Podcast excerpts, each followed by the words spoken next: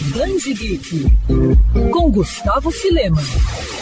No último episódio do Band Geek, falei sobre o lançamento de uma biografia de Stan Lee, um dos principais nomes da indústria dos quadrinhos e uma das mentes responsáveis pela criação do universo Marvel como conhecemos hoje.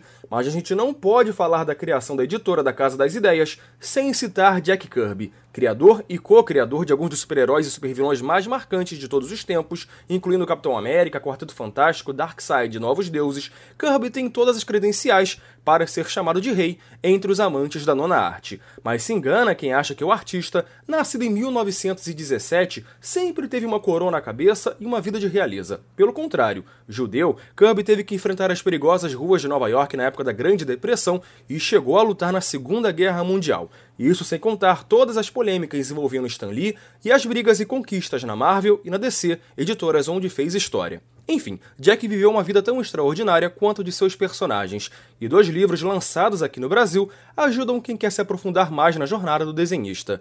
Escrito por Roberto Guedes, Jack Kirby, o criador de deuses, da editora Noir, humaniza o quadrinista de uma forma sincera e cativante, trazendo todas as facetas da conturbada personalidade de Kirby.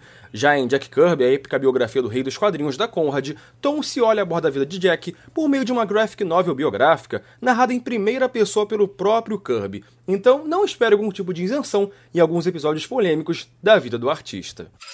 Quer ouvir essa coluna novamente? É só procurar nas plataformas de streaming de áudio. Conheça mais dos podcasts da Band FM Rio.